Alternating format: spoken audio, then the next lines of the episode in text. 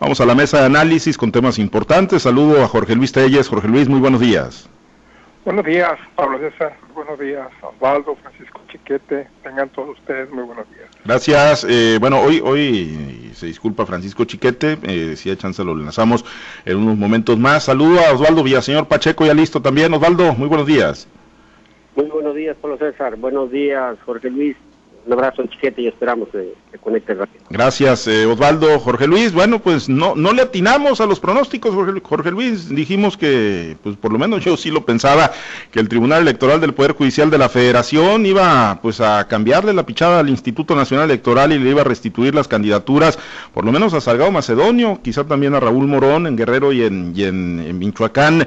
Sin embargo, ayer de 3-3 le dieron a Morena en el Tribunal Electoral del Poder Judicial de la Federación, no nada más estos dos resolutivos que mantienen cancelada la candidatura de Félix Salgado Macedonio y de Raúl Morón en Guerrero y en Michoacán, sino también avalaron los lineamientos que el Instituto Nacional Electoral emitió para, eh, bueno, pues eh, evitar la sobrerepresentación en la próxima legislatura, algo que está en la Constitución y que, bueno, se reglamenta, eh, emitió los lineamientos el INE, y bueno, pues eh, ayer el Tribunal Electoral del Poder Judicial de la Federación, pues yo no sé si, si un mensaje claro de, de deslinde, ¿no?, sobre lo que se veía ya con mucha claridad, que estaba como tribunal al servicio de Morena o del presidente Andrés Manuel López Obrador, que estaba cooptado, pero bueno, un resolutivo que dicen abre la, la esperanza, ¿no?, la ventana de esperanza de que pues no están bajo el control del régimen estos, estas instituciones. Eh, Jorge Luis, ¿cómo lo lees, cómo lo ves? Al presidente, pues obviamente a López Obrador no le gustó para nada el resolutivo, dijo que son excesivos, antidemocráticos, que son una provocación, que pueden derivar en la subversión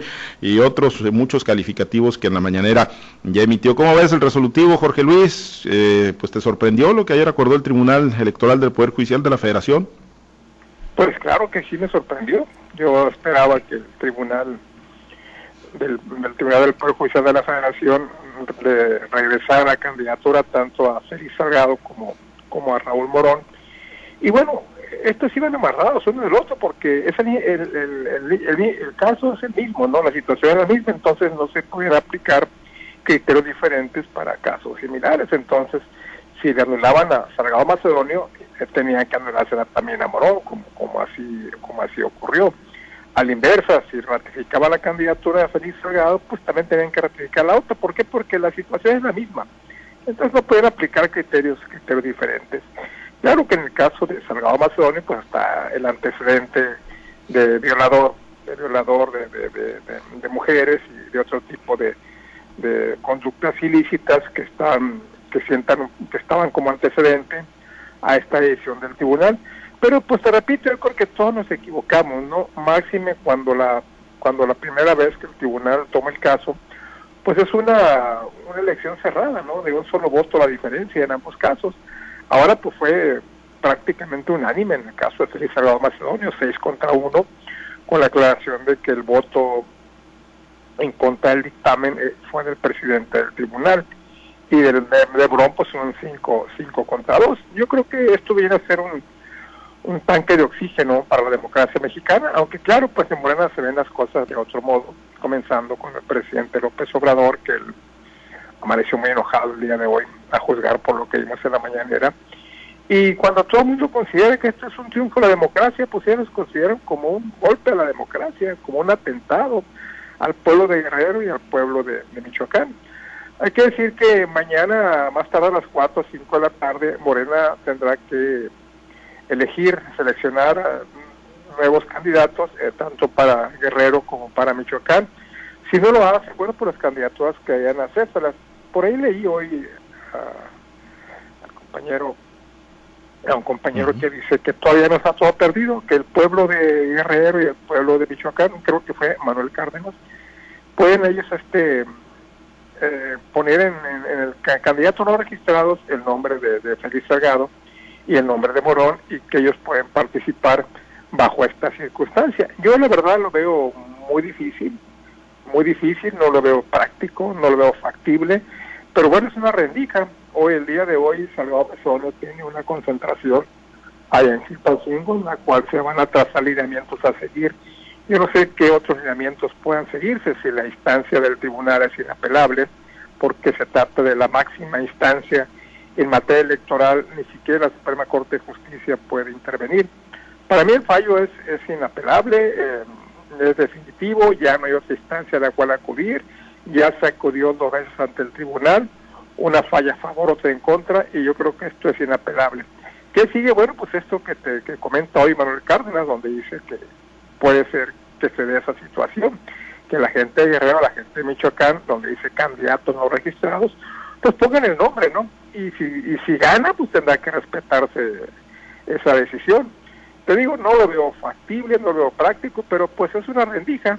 Vamos a ver qué dicen, o creo que es hoy o mañana, en la concentración en favor de Salgado Macedonio, encabezada por el propio presidente del Comité Ejecutivo Nacional de Morena, Mario Delgado. Pues sí, y la realidad es que una alternativa de esas pues es, riesgoso porque no iría acompañado de, del logotipo de Morena, ¿no?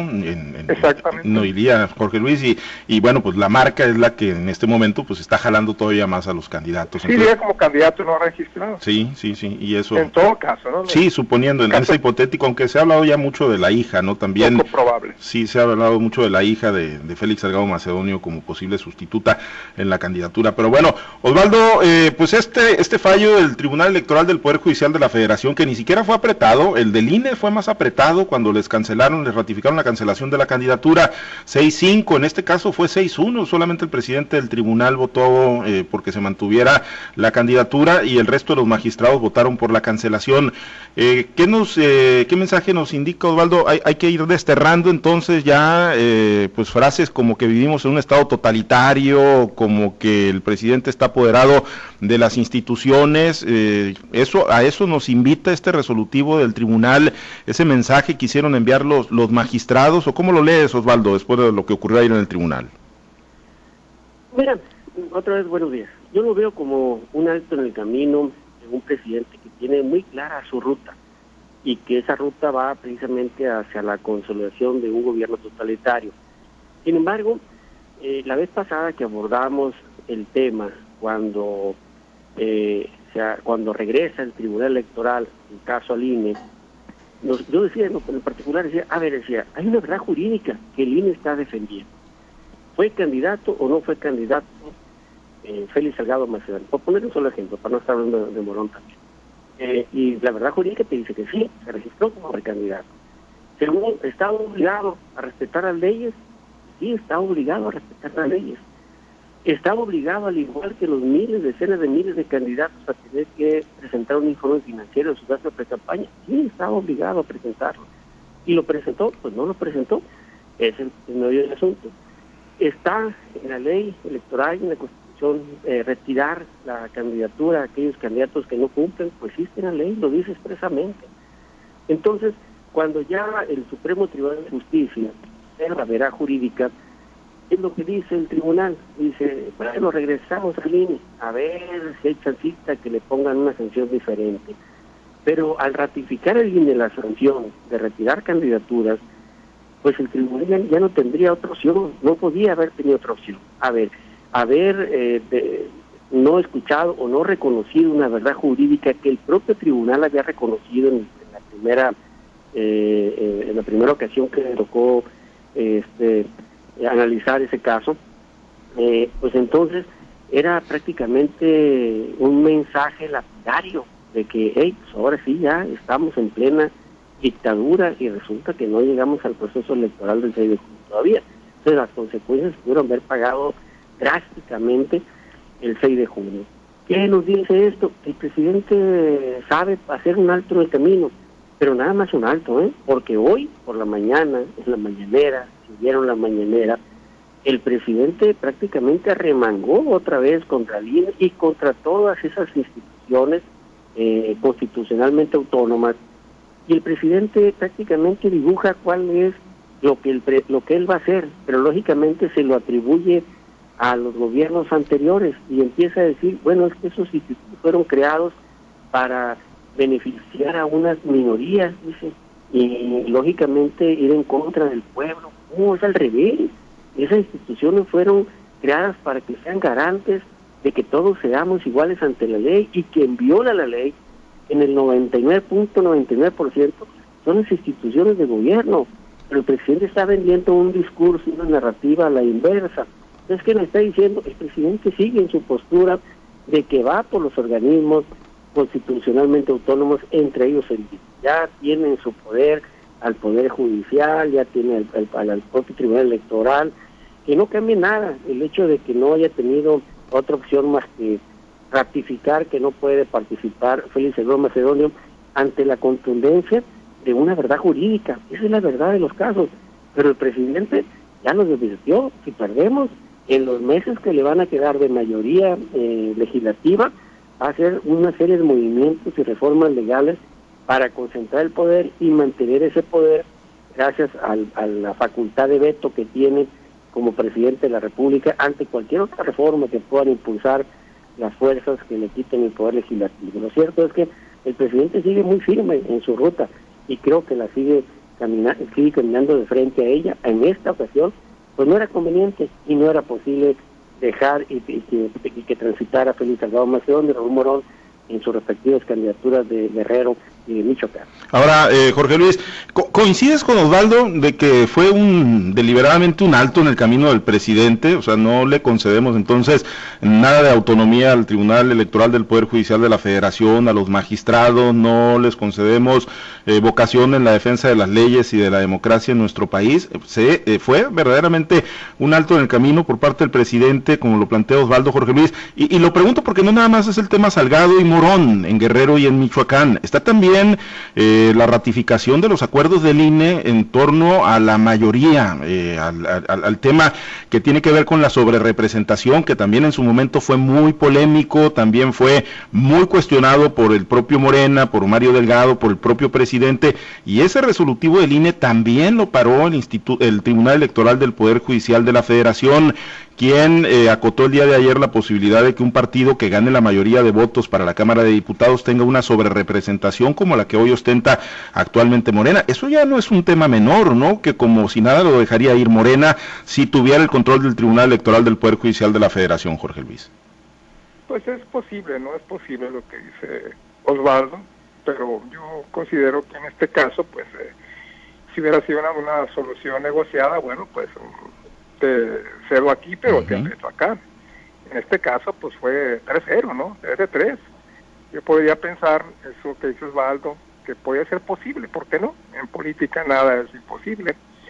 Y hay situaciones en las que lamentablemente pues nosotros como infelices mortales no tenemos acceso, cosa que a mí me consta en casi 50 años de carrera, que hay situaciones en las que definitivamente nosotros por más eh, influencia que influencias que tengamos en el régimen no tenemos acceso y hay cosas que, escapan a nosotros. Podría ser una de esto que llamamos Baldo no como una estrategia del presidente pero sin embargo te digo yo, yo considero que si hubiese sido así bueno pues se dará al presidente cuando menos una una de dos no o sea te doy las candidaturas, pero, pero te, quito la, la, posibilidad de que vuelvas a tener una mayoría artificial en la Cámara de Diputados. Pero no, lo vean por todos lados, ¿no? O sea, y, para el ego del presidente, pues eh, me parece, pues eh, prácticamente casi imposible, ¿no? Porque pues el ego del presidente es una situación muy grande y esto, aunque no lo diga él, es tener que digerir, no aceptar, porque aceptar pues lo tiene que aceptar forzosamente, ¿no? Digerir una decisión en la que pues eh, todo mundo considera que es un es un descalabro para el presidente. Dime tú quién no considera en este momento que esta decisión, incluyendo los propios morenistas, no es un descalabro para el presidente. Como la quieran pintar, como la quieran disfrazar, como la quieran dibujar, este es un descalabro para el presidente. Y admitirlo públicamente, como lo hizo en la mañana de hoy, pues debe ser muy difícil muy difícil para el presidente. Además, él estuvo defendiendo fervorosamente la candidatura de Félix Salgado Macedonio, como ha defendido también fervorosamente eh, esta situación del INE, primero del INE y luego ratificada por el TRIFE, en el sentido de que están buscando la manera de que la ley se aplique, la ley tal cual, la ley que te dice que únicamente puedes tener derecho al 8% de diputados sobre tu sobre tu porcentaje de votación y que por ninguna circunstancia, circunstancia tienes que tener más de 300 diputados por ambos principios. Esto es lo que, lo que ha hecho el TIFA, ratificar esta decisión constitucional y de la ley electoral, y sin embargo, bueno, pues este, una decisión que el presidente ha cuestionado. Y también pues eh, ha manifestado, de hecho yo me llama la atención, ¿por qué ese temor a perder la mayoría?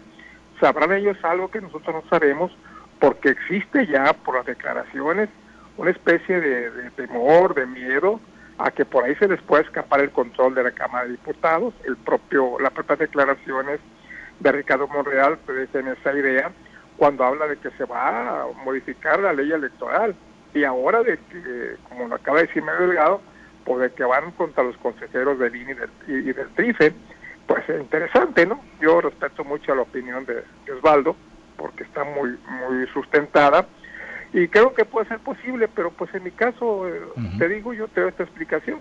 Si hubiera sido una negociación, yo considero que algo le debería haber salido al presidente López Obrador.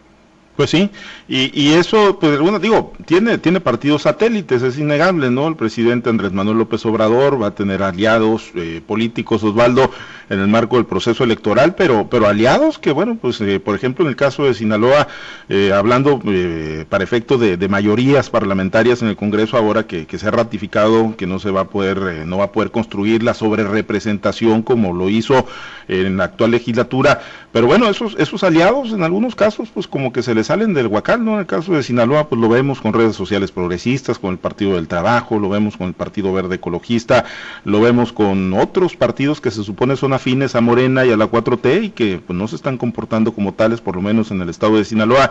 Pero bueno, eh, Jorge Luis lo decía, no sería ahí lo, lo, lo más lógico que si tuviera ese control férreo Osvaldo, el presidente del tribunal, pues le hubieran dado algo, no le hubieran tirado ahí una crónica en reforma hoy, donde dicen el presidente ayer estaba bateando, estaba macaneando como le gusta en un estadio de béisbol y en el trife le estaban tirando tres strikes cantaditos y sin que le abanicara el presidente lo poncharon con esos tres strikes. No, no sería que lo más conveniente que por lo menos le hubieran puesto una de turrunos, Osvaldo, para que la sacara del parque. No, yo, creo que es al revés. A ver, tendríamos que analizar el contexto global, el contexto nacional para entender por qué hablo de un alto en el camino. No, ojo, no hablo de una negociación, hablo de un alto en el camino, o sea, un alto del propio presidente. Si tú analizas el contexto nacional, de repente Morena se había asediado eh, por los escándalos del de, eh, candidato gobernador de Zacatecas, que pues la verdad de las cosas hay que reconocerle su solidaridad. La muchacha ahí, la candidata traía comezón y lo único que hizo fue rascarle él, nada más, ¿no? Entonces, eh, y luego se ve asediado también por el caso de Félix Salgado Macedonio. Y luego se ve asediado también por el caso de este diputado que fue captado prácticamente con las manos en la masa, violando un menor de edad. Y bueno, ante tantos escándalos. Pero además, el presidente se ve asediado también por este escándalo también de los dos años que le estás otorgando al presidente del Supremo eh, Tribunal de Justicia, una ampliación que huele, pues ahora sí que a dictadura, prácticamente a, mantenerte en el cargo, ¿no? Es una antesala de lo que él intenta hacer el presidente. Entonces, de repente eh, hay tantos escándalos en, en puerta que lógicamente están despertando indignación. Y yo le he dicho muchas veces, ¿cuál es la fórmula para poder ganarle a Morena. Bueno, pues que hay una elección de indignados contra indignados, o sea, despertar la indignación en toda la clase social que no está de acuerdo con los resultados que, ha arrojado este gobierno Morena, que no está de acuerdo con la forma de conducirse de Morena, y seguramente eso es lo que ha, mantenido nervioso al presidente y de que habla de que, bueno, en sus, en sus posturas que asumen, deja entrever que trae otros datos, unos datos que no le favorecen o que puede perder precisamente la mayoría eh, legislativa del Congreso de la Unión. Ante todo eso, el bien mayor cuál es, decir, miren, para que vean, no hay ninguna intención de dictadura, ahí está, el tribunal me está dando eh, machetazo, caballo de espadas, me, puso la estocada al toro, me quitó la posibilidad de tener una mayoría este, ficticia en la Cámara de Diputados, pero lo cierto es que solamente, insisto, hace un alto en el camino. O sea, eh, él, el bien mayor que hay que conservar y que seguramente intenta conservar es precisamente eh, ver qué va a suceder con la extensión de mandato del presidente de la Suprema Corte de Justicia de la Nación. Si ese pasa, aguas, porque es lo que es el bien mayor, es lo que verdaderamente está buscando el presidente, que es buscar la forma legal de cómo mantenerse en el poder más allá del 2024. Pero además, el, el bien mayor es el resultado de la elección del 6 de junio. Entonces, poner un alto en el camino, pero decir, bueno, esta lucha la traslado para después del 6 de junio, eh, no es ninguna mala estrategia de parte del presidente, al contrario, ya le empezó a capitalizar, ya empezó a atacar a los organismos este, eh, constitucionalmente autónomos, ya hoy en la mañana se fue duro contra el INE, se fue duro contra todas esas series de, organismos constitucionalmente autónomos, eh, diciendo pues, que eran para defender los intereses de las minorías, cuando en realidad es la defensa de las mayorías. Y mucho lo hemos hablado el caso de la Comisión de Derechos Humanos. ¿Dónde está la Comisión de Derechos Humanos? ¿Dónde estado la Comisión Regular de Energía ante las demandas de los usuarios, ante el encarecimiento de la luz eléctrica, de las gasolinas, entre muchas cosas? Entonces, eh, pues ¿dónde han estado? Pues han brillado por su ausencia. Entonces yo creo que el presidente sí está haciendo un alto en el camino, procurando los bienes mayores. ¿Y cuál es el bien mayor? Primero ganar la elección del 6 de junio, cabo que tiempo para acabar con los organismos constitucionalmente autónomos lo va a tener después del 6 de junio si gana la mayoría. Y luego, pues buscar mantenerse en el poder y para eso ocupa pues mantener la mayoría legislativa. Así que la prioridad es el 6 de junio. Salgado, Macedonio, Morón, pues son ahora sí que daños colaterales, ni modo, hay que pagar ese costo para mantenerse en el poder. Bueno, pues la, beligerancia le salió hoy de nuevo cuenta al presidente, digo, nunca la deja de lado, pero hoy, pues como si estuviera en la plaza pública, descalificó a los institutos, a, las, a los órganos electorales, al Instituto Nacional Electoral, al Tribunal Electoral del Poder Judicial de la Federación, calificó excesivos, antidemocráticos, de provocación, y bueno, pues vamos a ver si efectivamente es un alto en el camino o si es la autonomía real, ¿no? Que, de la que pues todos aspiramos a que sigan gozando estos organismos como el Tribunal Electoral del Poder Judicial de la Federación, la Suprema Corte de Justicia, el propio Instituto Nacional Electoral, pues ya de la Comisión Nacional de Derechos Humanos pues no hablamos mucho porque pues simple y sencillamente ahí sí se ha convertido más en, en una pieza del presidente Andrés Manuel López Obrador que en un órgano de defensa de los derechos humanos. Pues pendientes, nos despedimos, nos vamos. Osvaldo, muchísimas gracias, excelente día para todos. Saludos, Jorge Luis, saludos, Pablo César. Gracias, Jorge Luis. Muchísimas gracias. Excelente día. Gracias a ti. Gracias eh, a Chiquete, eh, lo saludamos por supuesto. Eh, mañana esperamos contar con él. Nosotros nos despedimos. Muchas gracias a los compañeros operadores en las diferentes plazas de Grupo Chávez Radio. Muchas gracias a Alberto Armenta por el apoyo en la producción para Facebook Live. Nosotros invitarlos a que se mantengan en la sintonía de Grupo Chávez Radio en todas las estaciones y, y permanentemente conectados con nosotros en nuestras plataformas digitales, nuestro portal www.noticieroaltavoz.com. Tenemos también presencia en todas las redes sociales. Estamos en Facebook, estamos en Twitter, estamos en Instagram, estamos en Spotify, ahí encuentra los podcasts, la mesa de análisis, el elotazo, ahí encuentra las entrevistas que diariamente realizamos. Manténgase conectado con nosotros, síganos, dele me gusta, comparta nuestras transmisiones, nuestros contenidos, ayúdanos a expandir nuestra comunidad en el ciberespacio. Nos despedimos, soy Pablo César Espinosa, le deseo a usted que tenga un excelente y muy productivo día.